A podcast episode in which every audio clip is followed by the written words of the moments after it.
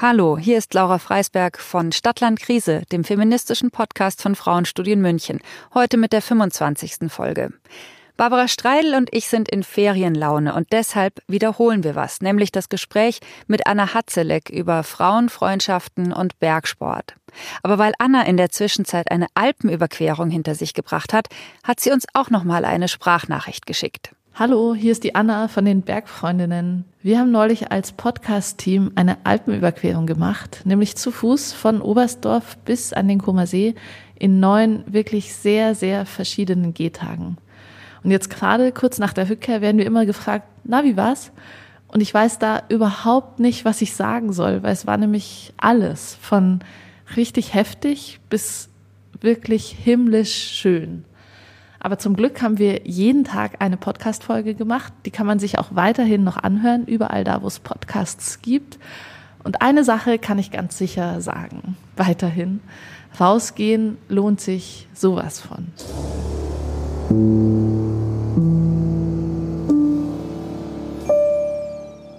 Hallo, ich bin Laura Freisberg und das ist die 17. Folge von Stadtland Krise, dem feministischen Podcast von Frauenstudien München bin Barbara Streidel und bei uns geht es heute ums Rausgehen.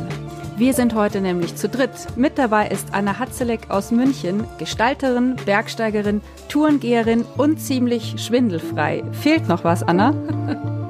Ich weiß ehrlich gesagt gar nicht genau, ob ich das mit dem ziemlich schwindelfrei, jetzt sind wir schon total im Vergleichen, so bestätigen würde ich glaube, das Wesentliche ist erfasst. Hallo, ich freue mich. Wir freuen uns sehr, dass du bei uns bist und über das ziemlich schwindelfrei können wir vielleicht später nochmal sprechen. Da hätte ich auch so zwei, drei Nachfragen. Mhm. Aber zuerst die große Frage an dich. Was, liebe Anna, hat Bergsport mit Feminismus zu tun? Ja, das ist, das ist tatsächlich eine große Frage, weil beides so große Dinger sind ich würde fast sagen, der Feminismus noch ein bisschen wichtiger, größer, präsenter, besser. Und gefühlt hat beides total viel miteinander zu tun. Ich glaube auf zwei verschiedenen Ebenen. Also erstens auf erlebter Ebene, finde ich, sind sich Bergsport und Feminismus total ähnlich, weil im Bergsport läuft nichts, ohne mit der Umwelt in Austausch zu sein. Also egal in welcher Bergsportart, du kannst nicht sozusagen hergehen und dann den Plan, wie du ihn dir zu Hause oder in deinem Kopf ausgedacht hast, einfach so durchziehen, ohne irgendwie zu reagieren auf deine Umwelteinflüsse, auf die Menschen, die um dich herum sind, auf das Wetter, die Bedingungen und all das. In jeder Bergsportart ist man total im Austausch befindlich. Und das ist für mich auch Feminismus. Also im Austausch befindlich zu sein mit dem, was um einen herum passiert und auch immer wieder zurückgeworfen werden auf die Frage, wer bin ich hier und wie verhalte ich mich hier? Und das finde ich irgendwie eine total schöne Analogie oder so. Und auf der anderen Ebene finde ich, haben Bergsport und Feminismus auch noch viel miteinander zu tun, nämlich weil ich schaue mir total gern den Bergsport an in der Feminismusbrille, also quasi so als Art Studienfeld oder so. Einfach weil es quasi wie so ein abgesteckter Raum ist. Der hat eine Geschichte, der hat eine Gegenwart, der hat Menschen, die da so hineinwirken und ja, also den zu betrachten, wie wie es da vorwärts geht oder wie es da in manchen Dimensionen auch in feministischer Perspektive vielleicht auch rückwärts geht oder so, ist für mich also aus meiner Perspektive ein total feministischer Raum. Und dieses äh, Nachdenken über Berge und Feminismus, das machst du ja nicht nur so privat zum Spaß, sondern du bist ja auch Podcasterin, du bist Host, Gastgeberin und Autorin bei einem Podcast der Bergsteigerredaktion des Bayerischen Rundfunks, also nicht nur Gestalterin, sondern jetzt auch BR-Kollegin, zusammen mit der Kadi Kestler und der Toni Schlosser und ihr heißt Bergfreundinnen. Äh, und wer ein paar von euren Folgen gehört hat, der merkt, ihr drei, ihr seid doch relativ unterschiedlich mit eurer Herangehensweise ans Draußensein. Und ihr macht doch ganz unterschiedliche Sportarten. Wie würdest du euch drei denn beschreiben? Ah, das finde ich, das finde ich schön, dass du das so wahrnimmst. Das war auch der Plan. Ich fange mal mit der Toni an, also Antonia Schlosser. Die hat in ihrem Bergleben, glaube ich, ganz stark im Blick, das Miteinander und von uns dreien vielleicht auch am stärksten so die Bergkultur. Also so das, was da so dazugehört und das zu erleben. Und Toni ist ein total sozialer Mensch. Ich glaube, das sind wir alle, aber irgendwie so dieses, dieses Miteinander sein, miteinander draußen sein, Dinge erleben, ist, glaube ich, bei ihr sehr präsent. Kadi ist von uns diejenige, die am zielgerichtetsten auf der Suche nach Adrenalin ist und für die Leistung und besser werden und an ihrer eigenen Technik feilen eine riesen Rolle spielt. Deswegen sind auch Freeriden und Mountainbiken so ihre Kernsportarten am Berg. Und mein Interesse am Berg ist eher das Interesse an der Stille und am Wegsein. Also eher was, was quasi in Opposition zum sonstigen Leben ist. Jetzt hast du ganz toll euch drei verortet und ich frage mich, also jetzt kann man natürlich sagen, ja, es hat alles mit Bergsport zu tun und mit Bergsport und Feminismus, aber wie habt ihr euch denn gefunden? Wie verbindet ihr euch denn miteinander? Die Stille mit der wilden Mountainbikerin. Ja. Ähm, ja, wir teilen natürlich ganz stark, glaube, das macht uns auch zu einem super Team, so einen inneren Impuls, uns Gedanken zu machen über, über all das. Also wir, wir machen die Dinge nicht einfach, sondern wir denken drüber nach und und besprechen diese wahnsinnig gerne. Also nicht nur unter uns zu dritt, sondern wir haben alle drei da so ein großes gemeinschaftliches oder Community-Interesse. Ich glaube, das ist ein Punkt. Und worin wir uns auch alle noch total einig sind, ist, glaube ich, dass wir so eine Art Doppelleben jeweils führen. Also, weil wir alle so im städtischen verortet sind und da unseren Berufen nachgehen und aber gleichzeitig eben dieses Draußensein und diese Berge für unser Selbstverständnis jeweils eine ganz große Rolle spielt. Und in dieser Brücke, also das ist ja irgendwie zu organisieren, teilen wir sehr vieles. Ja, ganz kurz, vielleicht die eine Info jetzt schon mal an der Stelle. Und was man äh, über euch drei verraten kann, ihr seid alle Teile der Munich Mountain Girls, vielleicht hören wir dazu später noch mehr, eine Gruppe von bergbegeisterten Frauen aus München und Umgebung, wobei man weder aus München sein muss noch ein Girl, aber zumindest sich als Frau identifizieren, ähm, um dabei zu sein. Und äh, so schöne Stichworte, worüber wir ja auch noch sprechen werden, ist, was ich bei euch gelernt habe, der Zauber des weiblichen Lernumfeldes, warum es eben schon auch einen Unterschied macht, mit wem man in die Berge geht. Das ist ein ganz gutes Stichwort. Bei mir ist das in die Berge gehen schon ein bisschen her. Also eigentlich schon eine ganz schön lange Zeit her und das liegt vor allem an den Gelegenheiten und an den Lebensumständen. Äh, also meine Schulfreundin, das sind zwei Schwestern und da habe ich ganz viele tolle, also ich bin, wir sind immer noch meine Schulfreundin, obwohl wir nicht mehr in der Schule sind, ähm, ganz schöne Erinnerungen daran, dass wir zusammen, wir alle gleich alt, irgendwie auch alle gleich groß in die in die Berge gegangen sind und wir hatten das war für mich damals also ich bin ja über diese Newbie Kategorie eigentlich nie hinausgekommen aber das war für mich damals ein Wunder dass wir irgendwie denselben Schritt hatten. Also wir haben irgendwie dasselbe Tempo von Haus aus gefunden. Wir konnten, also da ist nie eine, oh, jetzt muss man wieder warten oder so. Und es war nur mit denen so. Ich habe das mit meinen Eltern zum Beispiel nie so empfunden. Da fand ich es immer furchtbar. Da war, es hat alles irgendwie nicht gepasst. Und dieses so, ich habe es äh, Laura dir ja schon im Vorgespräch gesagt, Freundinnen menstruieren zeitgleich weiß ich nicht so genau, aber haben denselben Schritt, wenn sie in die Berge gehen. Das war für mich ein Wunder. Kennst du bestimmt, oder? Tatsächlich denke ich jetzt ans genaue Gegenteil. Und jetzt ist ja, geht langsam so die Skitourensaison zu Ende.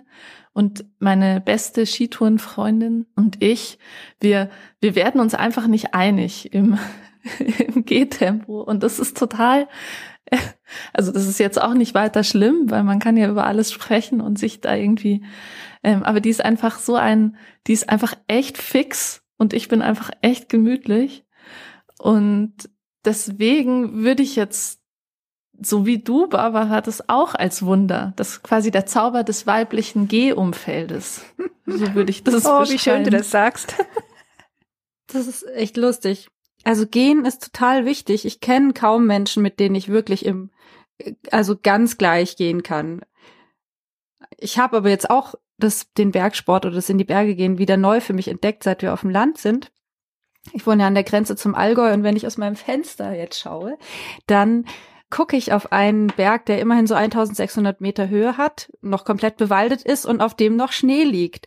Und der Vorteil jetzt in der letzten Zeit war halt, egal was für Ausgangsbeschränkungen es gibt, ich kann immer irgendwie ins Grün und immer zumindestens irgendeinen Hügel raus. Und das Interessante ist, ich habe hier vor Ort ja auch äh, eine Freundin gefunden, das ist meine Bergfreundin. Und die hat mich zum langsamer Gehen erzogen, weil sie gesagt hat, lieber viele kleine Schritte, da hält man länger durch. Und ich bin auch wie Barbara eher groß. Ich glaube, Barbara ist noch größer und ne, und dann tendiert man vielleicht dazu, so große Schritte und schnell das Anstrengende hinter sich zu bringen. Und da habe ich zumindest gelernt, ich da kann ich mich anpassen und sie passt sich halt mir an und macht leichtere Touren, wo es äh, nicht irgendwo steil runtergeht. Ähm, ja, aber es ist auf jeden Fall noch ausbaubar. Und ich bin aber total glücklich, jemanden zu haben, die mich so mitzieht, weil ich früher gemerkt habe, dass ich mich leider doch immer sehr so von meinen Partnern abhängig gemacht habe. Also ganz früher war es der Papa, der mich in die Berge mitgenommen hat. Und wenn man dann einen Freund hat, der aber eher Couch Potato ist oder der sagt, du bist mir zu langsam, dann äh, bin ich eigentlich fast nie alleine los. Und das finde ich echt schade, aber muss ich zugeben, ist so. Aber das finde ich einen ganz, ganz echt total wichtigen Punkt. Wir haben ja da, Laura, in einer Folge mal zum Thema Selbstfürsorge haben wir schon geredet. Wie sehr, also wenn man halt in einem Familienumfeld lebt oder in einer festen Beziehung, ist ja wurscht. Also du hast irgendwie diese Leute, die an dir dran kleben, wie, wie in guten und in schlechten Zeiten. Und die aber musst du dann irgendwie immer mitzerren, weil du denkst, ja, muss ja irgendwie sein. Oder gehst halt alleine. Und wenn du aber dann alleine gehst, ist das vielleicht auch so, jetzt geht die da wieder alleine in den Wald. Was macht denn die da eigentlich? Ist doch auch schon komisch. Wie machst du das? Gehst du gerne alleine? Jetzt, weil du vorhin meintest, die Stille ist dir wichtig, da könnte ja jemand anders auch ganz schön stören. Ja, das ist wahr. Oh, ich habe äh, bei allem, was ihr gerade so gesagt habt, so viele Gedanken. Also ich gehe tatsächlich sehr, sehr gerne alleine. Und Barbara, jetzt während du sprachst, ist mir etwas erstmals aufgefallen, dass das ja eine Bergtour alleine ist ja durchaus eine andere Dimension, als wenn ich jetzt in der Stadt einen Spaziergang alleine machen will. Und dieses, dass man einen ganzen Tag alleine verbringt, das passiert einfach ganz selten. Deswegen kann ich verstehen, wenn man im Familienumfeld lebt, dass der Schritt dorthin, einen ganzen Tag alleine zu verbringen, viel, viel größer ist, als wenn man vielleicht ohnehin alleine lebt oder ja, aber ich, ich genieße das tatsächlich sehr und alleine unterwegs zu sein und in diesem Alleine sein dann aber die Begegnungen mit anderen draußen schätze ich sehr. Also wenn ich dann in der Gegend unterwegs bin, wo so wenig los ist, dass, dass ich mich eigentlich über jede Begegnung freue, dann ist eben auch das Gespräch darüber, was machst du hier?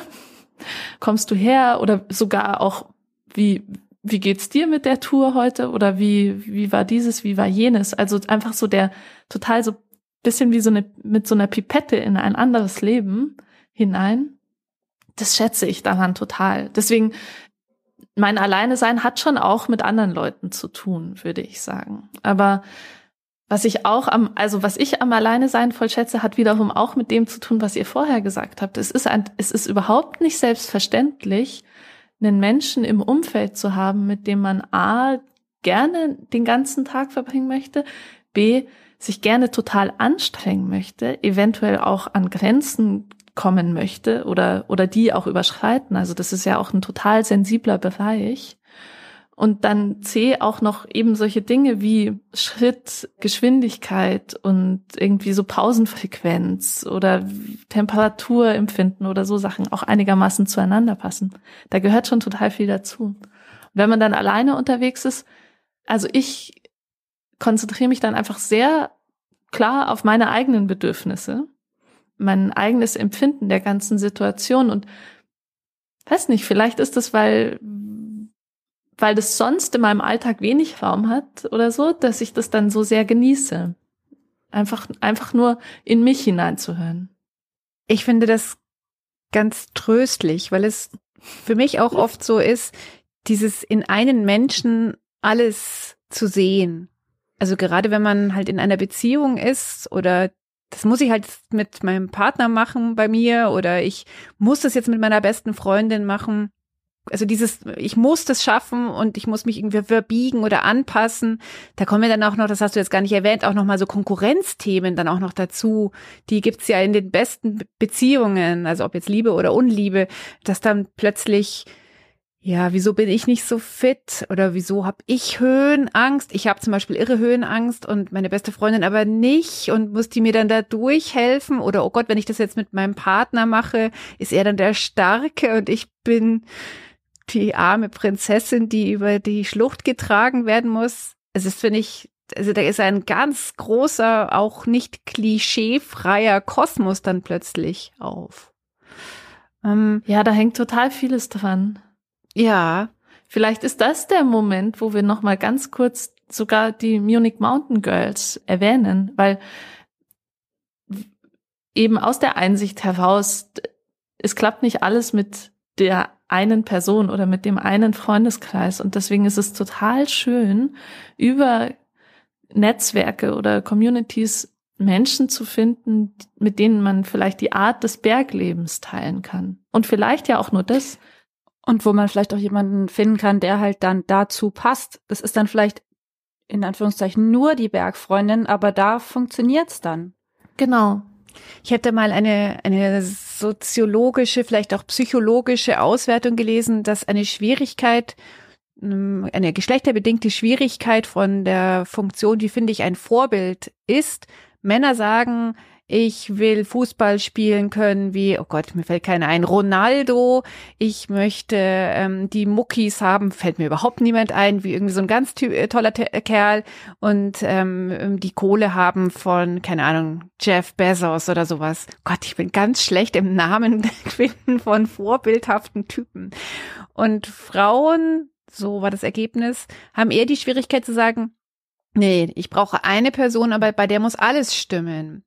Und das heißt, ich kann jetzt leider nicht Simone de Beauvoir nehmen, weil mir pff, ihr, ihr nachlässiges Aussehen, das, das geht irgendwie nicht, ja. Das findest du ist, äh, ich würde eher sagen, ihre komische Beziehung mit Sartre, aber sie sah ja doch ziemlich schick aus.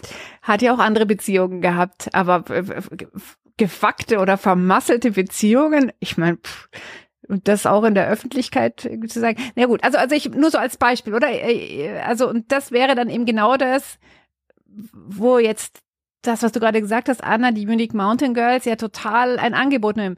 Hör auf, alles in eine Person mhm. zu finden. Hier hast du einen Pool an Menschen, wo du schauen kannst, ob die für diese Situation, für dieses Bedürfnis die richtige Person findest. Mhm. Ist ja Wahnsinn. Und entspricht halt eben genau diesen Klischees genau nicht. Finde ich super. Ja, ich finde das auch total gut. Auch dieses Klischee von, wir hatten jetzt kürzlich, haben wir zum Beispiel eine Sprachnachricht bekommen von einer Frau, die mit ihrem Partner die Liebe fürs Mountainbiken teilt. Und wenn sie dann so Mountainbike-Urlaube machen, dann kommen aus dem gemeinsamen Umfeld erhält sie immer Mitleid dafür, dass sie sozusagen von ihm so mitgezogen wird. Und, sie hat das Gefühl, sie, sie wird darin gar nicht gesehen, dass sie einfach auch total narrisch ist danach. Ja. Ja, das sind wir schon bei, ähm, bei den Klischees, bei Geschlechtern und Klischees. Das ist ja auch ein Thema, den ihr in einer aktuellen Episode von eurem Bergfreundinnen-Podcast aufgenommen habt. Also, da hat euch mit Sicherheit sehr viel genervt, über das ihr reden wolltet. Was war das denn da alles?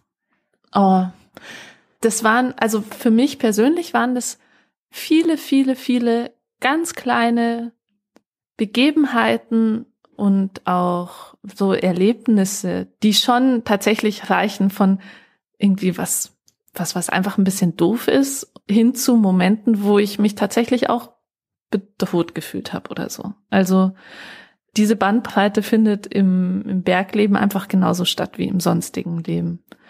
Und was kann ich da erzählen? Letztes Jahr, letztes Jahr war ich mal ganz in der Rage nach einer Tour, wo ich alleine auf einen Berg gegangen bin, der, der quasi jetzt nicht, das war jetzt nicht wild, aber jetzt auch nicht geschenkt. Und da war nicht viel los an dem Tag, obwohl es Pfingstmontag oder sowas war. Und außer mir waren ausschließlich Männer an dem Tag auf dem Berg unterwegs. Auf dem Weg hoch, also man konnte da bin ich immer wieder aufgelaufen auf ein Team aus zwei Typen, aber ich hatte keine Lust, die zu überholen, weil dafür habe ich mich auch nicht als schnell genug empfunden.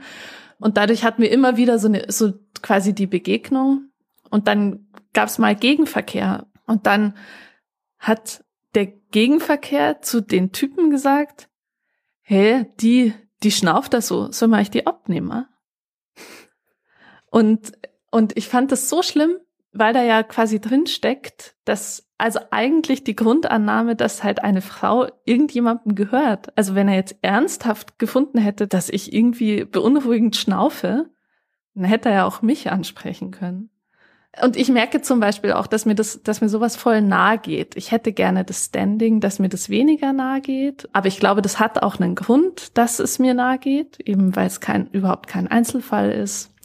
Und eben deswegen ein gutes Ding, um darüber zu sprechen. Und, und da war es dann eigentlich, haben wir da dann auch was ganz Schönes draus machen können in dem Moment, weil ich dann, als die Situation vorbei war, habe ich die beiden anderen Typen gefragt, ob sie sich eigentlich auch so viel Scheiß anhören müssen. Mhm. Und, und dann gab es dafür sozusagen ein Ventil, weil wir dann gemeinsam den Austausch darüber hatten, dass das gerade überhaupt nicht ging. Mhm. Ja, ein Glück, oder? Ja. Ein Glück, dass die nicht auf diese, diese sexistische, dumme Ebene eingestiegen sind und du mit denen reden konntest. Ja. Aber eigentlich auch schade, dass wir so bescheiden sind, dass wir das als Glück wahrnehmen. Das stimmt. Naja, aber ich finde, also das ist auch was, über das wir ja hier in unserem Podcast, Laura, immer mal wieder reden. Ich finde, man hat auch mal aktivistischen Urlaub.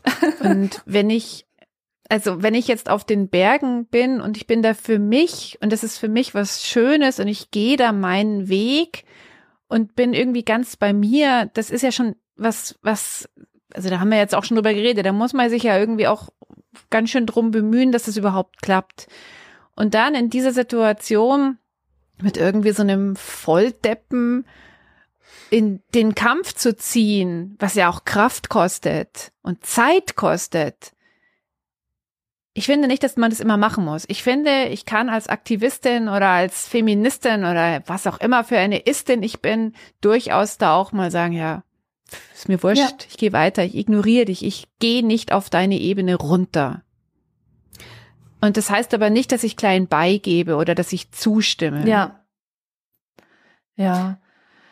Es ist also die, die Chance dafür, dann in dieser kurzen Situation passt genau das zum Ausdruck zu bringen, was jetzt ist. Also in einer hochpulsigen, äh, vielleicht auch beängstigenden Situation, wo man selber eigentlich ein bisschen Schwindel empfindet oder so. Also die Chance ist so gering. Unser, unser Interviewgast Anja Schmidt aus unserer letzten Folge eben zu diesem Thema, auch zu der Frage, wie reagiere ich in Situation, solchen Situationen, hat auch, wie du, Barbara, plädiert fürs Spucke sparen.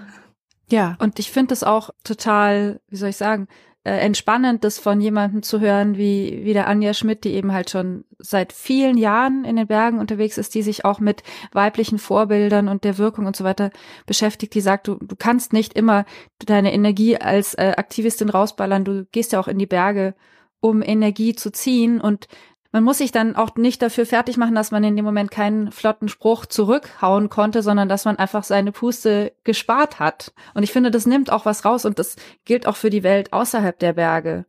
Wie heißt so schön, choose your battles. Du musst dich nicht immer verausgaben, aber ähm, natürlich ich finde es auch immer besser in einer Situation was zu sagen. Also ich schäme mich heute noch für Situationen, in denen ich nichts gesagt habe. Da ging es dann vielleicht eher darum, sich, dass eine Frau mit Kind mit Migrationshintergrund im Regionalzug von der Oma beschimpft wurde und ich dann nicht die Oma angegangen bin, sondern halt einfach nur der Frau nett zugelächelt habe und die irgendwie in ein Gespräch verwickelt habe. Aber ich denke mir, ich hätte klarer Kante zeigen sollen.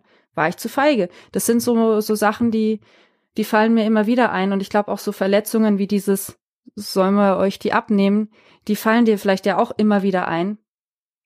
Aber ja, irgendwann wird es eine Situation geben, da wirst du alle mit einem flotten Spruch platt machen. Aber ich will jetzt schon wissen, weil du ganz am Anfang ja, also das habt ihr beide schon gesagt, dieses Stichwort des weiblichen Lernumfeldes, es geht ja doch auch ums Lernen. Ich habe jetzt von dir, von dieser Situation auch schon wieder was gelernt. Eben, und was ihr über ähm, die Expertin erzählt habt, Anja Schmidt, mhm. dass die sagt, spar dir deine Spucke. Total richtig. Und ähm, ich fühle mich verstanden und würde mir sowas von einem väterlichen Mentor gar nicht so gerne anhören, dass er sagt, ach Kleiner, jetzt regst dich mal nicht so auf. Mein Vater hat gerne zu mir gesagt, sprich doch nicht mit erhobener Stimme. um. Was ist das, das weibliche Lehrenumfeld und der Zauber, der dahinter steckt? Ja, das stimmt. Das ist eigentlich der gleiche, der gleiche Tipp, den wir sicherlich schon viel erhalten haben. Also reg dich doch nicht so auf. Mhm. Der Zauber des weiblichen Lernumfeldes setzt, glaube ich, genau da an, nämlich dort, wo ich Hinweise, Tipps, Ratschläge oder auch nur Nachmachen besser annehmen kann, weil einfach viel mehr Identifikationspotenzial da ist mit den Menschen, von denen es ausgeht. Dieser Zauber, der ist auf keinen Fall exklusiv sozusagen. Also es geht nie darum, nur das zu haben und sich nur mit Frauen zu umgeben oder mit nur als Frauen identifizierenden Menschen zu umgeben und dann und alle anderen links liegen zu lassen. Darum geht's überhaupt nicht. Aber es geht um einen bereichernden und so ein schönes Wort empowernden Vibe, der nur da entstehen kann. Im Grunde, da wo man nicht drüber reden muss, dass vielleicht eine Geschichte eine andere ist oder dass ein, ein Hintergrund und weil eben eben das schleift einen so sehr. Diese Erfahrungen, die man macht, die Sprache, die einem begegnet, die Bewertungen, die einem begegnen, schleifen einen so sehr und deswegen ist es so schön, sich unter ähnlich geschliffenen Steinchen den gleichen Herausforderungen zu stellen. Hm. Mein Blick auf auf, sagen wir mal, Sport hat sich auch nochmal geändert, auch zum Teil sogar durch die Bergfreundinnen, aber auch dadurch, dass ich jetzt ein kleines Kind habe, weil ich ja früher sozusagen über die Rolle von Sport nie so nachgedacht habe, außer halt fit und gesund bleiben. Aber wie, wie wichtig sozusagen diese Erlebnisse aus dem Sport auch für das Leben drumherum sind oder für das normale Leben, das, das lerne ich jetzt erst. Also bei mir ist es so eine zweischneidige Sache, weil ich einen sehr ehrgeizigen Vater hatte, der immer, wenn ich mich nicht total blöd angestellt habe, gesagt hat, ja, jawohl, und das trainieren wir. Und das hat dann, es, es ist so sehr leistungsmäßig behaftet. Und äh, irgendwann in der Pubertät ist dann halt auch so dieser Widerstand gekommen. So, nee, ich will das, wenn, dann für mich machen. Und, nee. und da hat mir halt dann vielleicht ein weibliches Vorbild gefehlt ich sagen könnte, ich mache so, ich muss nicht immer meinen Vater, der natürlich viel stärker ist und schneller als als Maßstab nehmen, weil das erreiche ich nie, so in der Art. Gleichzeitig bin ich auch froh für seine Ermutigung und für dieses Weiterpushen. Und ich merke auch jetzt, ja, wenn ich mir dann so Sachen angucke wie Downhill fahren, also mit einem Mountainbike die Berge runterheizen, da weiß ich dann, da hat dann meine Erziehung dann doch irgendwie einen Riegel vorgeschoben und da höre ich dann meine Mutter und oh Gott und verletzt dich nicht. Und ich weiß, dass ich das auch verinnerlicht habe. Aber ich glaube, ich würde mein Kind lassen, wenn er das unbedingt machen will, weil ich mir denke, ja, es sind ganz besondere Erfahrungen, die man im Büro jedenfalls nicht macht. Und deswegen habe ich jetzt gerade eine neue Begeisterung, auch über Sport nachzudenken oder ja. wie das sozusagen wirkt. Ja. Auch. Ja, der wirkt, der wirkt so sehr ins Leben herein. Der wirkt, glaube ich, auch so sehr ins Leben herein, dass auch andere Menschen das sehen. Also wenn ich beflügelnde Touren hinter mir habe, dann, dann werde ich darauf angesprochen, was los ist, wieso ich strahle, woher meine Energie kommt, obwohl vielleicht eine, eine Tour eher, also objektiv eher ermüdend wirken sollte oder so, strahle ich dann irgendwas aus. Was die Erziehung anbelangt, hatte ich auch in den Bergen meinen ziemlich erhellenden Moment, wo ich mit einigen Freunden unterwegs war und ähm, ein Freund von mir hatte seinen kleinen Sohn dabei, der dann an so einer Stelle balanciert ist, wo, also der hätte da richtig runterfallen können. Und der Sohn war, ich glaube, drei oder so. Also das wäre jetzt nicht der totale Absturz gewesen, aber das war wirklich tief. Das waren, also drei Meter wäre der freigefallen sozusagen. So, ja, doch. Ich habe es kaum ausgehalten und habe dann den, den, meinen Freund halt angesprochen und habe gesagt so, boah, ist es gut? Keine mhm. Ahnung. Und dann meinte der so, ja, ey Anna, ich leide gerade auch so sehr, aber schau ihn dir an. Der, der ist so geschickt. Der macht es richtig gut. Und ich will ihm keine Angst beibringen. Oh Gott, ich habe gerade hm. auch so die Luft angehalten, einfach nur beim Erzählen. ich auch. Kenne diese Situation so, wenn man so ja. weggucken muss. Aber wir haben ja ganz am Anfang, Anna, als die Laura dich vorgestellt hat, hat sie ja gesagt, du bist ziemlich schwindelfrei. Ich muss jetzt nochmal gleich darauf kommen. Schwindelfrei und Höhenangst. Ich bin eher ganz wenig schwindelfrei. Ich bin eher höhenängstlich, wobei das auch viel mit der Tagesform zu tun hat. Diese Angst, ist die jetzt was Gutes, was Schlechtes? Ist die immer dabei? Ist die mal riesig? Ist die mal klein? Mhm. Der Blick auf mich selber hat sich total gewandelt, seit ich eine, eine Podcast-Folge drüber gemacht habe und da so tief in die Recherche eingetaucht bin. Und ich habe selber in meiner Selbstwahrnehmung früher nicht so viel darüber nachgedacht, aber ich hatte die Grundannahme, ich sei ein ängstlicher Mensch, bis ich irgendwann mal gemerkt habe, dass das ganz anders ist. Also als ich mehr unterwegs war und auch mehr mit anderen unterwegs war, weil man merkt es ja dann oft auch erst im Vergleich. Und jetzt bin ich aber zu dem Stadium gekommen, dass ich für mich selber auch so ein Unwohlsein oder ein, ein Dimmern einfach, also schon so als Vorboten mit einpreise in so ein Angstempfinden oder vielleicht auch manchmal eine Laune. Und ja, also ich, ich würde, glaube ich, Angst gar nicht so bewerten wollen als nur gut oder nur schlecht, weil ich glaube, sie ist beides. Also viel Angst ist natürlich ein total großes Hemmnis und keine Angst kann gefährlich werden. Neulich hatten wir ein Gespräch darüber, wo wir festgestellt haben, dass sich Angst quasi anfühlt und lustigerweise fühlt sich Mut nicht an. Also man mhm. spürt Mut nicht. Mut muss man erst dann aufbringen, wenn einen etwas Überwindung kostet oder so. Mhm. Aber bis dahin spürst du nicht, dass du mutig bist. Und das fand ich irgendwie ganz schön. Und ich, ich glaube, die zwei Mut und Angst sind einfach ein gutes Team und das ist schön, wenn wir beides haben. Vielleicht spürst du den Mut ja auch nur, wenn du vorher bisschen Angst hattest, oder?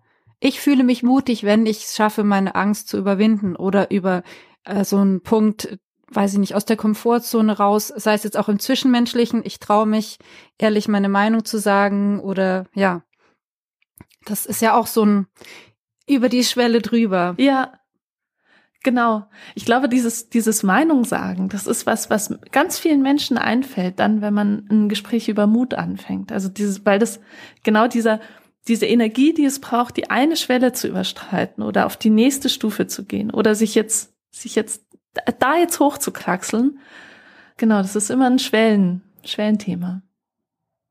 Apropos Schwelle, der Frühling steht vor der Tür. was sind deine Pläne? Bist du eine Planerin? Hast du dir jetzt was vorgenommen? Weil die Schneetouren-Sachen kannst du jetzt doch hoffentlich bald mal einpacken. Mir reicht's.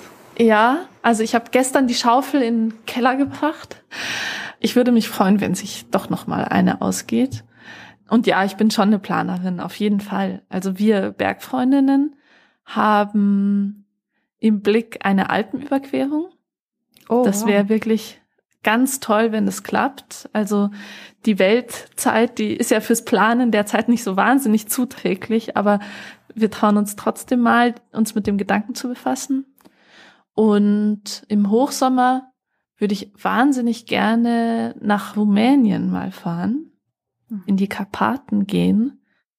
Und auch das natürlich mit Einschränkungen. Also ich halte nicht an den Plänen fest, als wäre es das Einzige. In den Karpaten kannst du dich dann auf die Spuren von Dracula begeben. Genau. Ich glaube, das ist das Einzige, was ich mit dieser Gegend verbinde. Toll, was für interessante Pläne. Ich verbinde ein bisschen was, weil ich was ein, ein Feature über die letzten Urwälder Europas äh, mal gehört habe, wo es genau auch darum geht, Bären, Luchse, Wölfe, echte Wälder. Unsere Wälder sind ja alle keine echten Wälder mehr. Also. Hm. Und Vampire. Wenn ihr also Geschichten hören wollt von Frauen in den Bergen, mit welchem Getier und mit welchen Personen drumherum, dann hört euch den Bergfreundinnen Podcast an. Da hört ihr dann auch Anna. Vielen Dank, dass du bei uns gewesen bist. Ich danke euch.